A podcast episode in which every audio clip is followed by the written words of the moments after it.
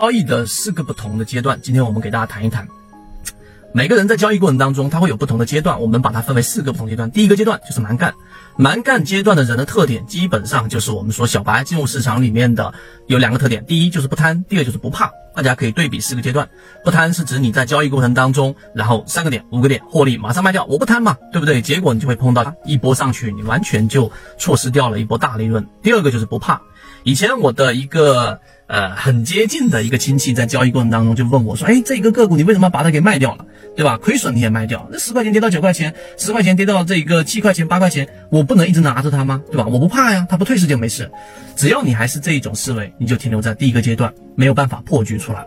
第二个阶段呢，随着很多交易者对吧不断不断的亏损，那最后他会有一个改变，就是要进行摸索阶段，发现是不是有方法。”然后在市场里面在不断的去摸索，这个时候呢就开始接触到一些概念，就是常规的什么叫头肩顶呢？什么叫头肩底呀？技术分析里面的基础你要打牢。那成交量怎么去看呢？均线怎么去看呢？我们不是去讲概念，而是去讲实践。这个时候就是我们所说的这个摸索或者说探索的阶段了。第三个阶段，就随着摸索和探索逐步逐步形成的过程当中呢，你要开始去冒风险的阶段。哎，第三个阶段怎么是冒风险的阶段呢？很多人会认为，只要在探索到后面就一定会有大成，其实并不是。所谓的探索阶段呢，就是我们找模式，而探索阶段到后面就开始要尝试风险了。为什么呢？就是你拿过这一个一些利润，但总是没有办法拿到我们所说的这一种大利润。我们在圈子里面进化岛，我们的班长，然后呢，呃，提到了他一直标的，一直跟随，拿到了百分之五十的这样的一个利润。五十不算特别大，但实际上大家可以回顾自己的交易经历，可能你真正拿到五十的利润的时候，其实是极其之少的，更别说是翻倍了。你真正拿到的五十以上的很少很少。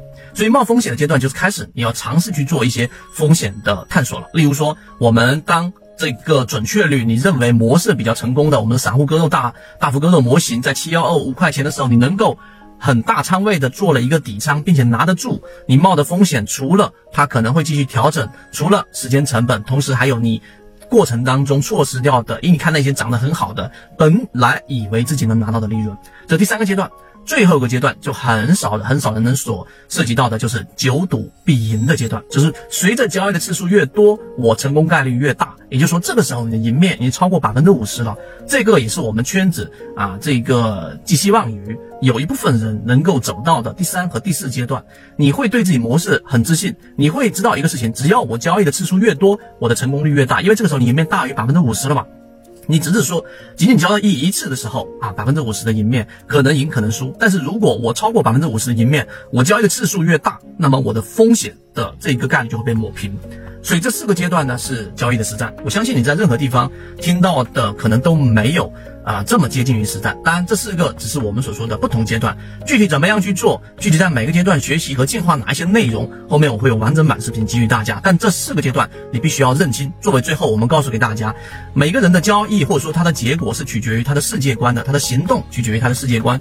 就相当于你在一个箱子当中，你永远都没有办法自己把自己提起来，只有你破局，或者说你跳到另外一个层面去看待，你才会发现这个箱子提起来其实并没有想象中那么难。所以，我们圈子除了在讲方法。在讲模型以外，还在给给大家提供一些破局的思维，让自己跳脱这跳脱出这一个禁锢自己的一个箱子。希望今天呢，我们的三分多钟的视频对你来说有所帮助，和你一起终身进化。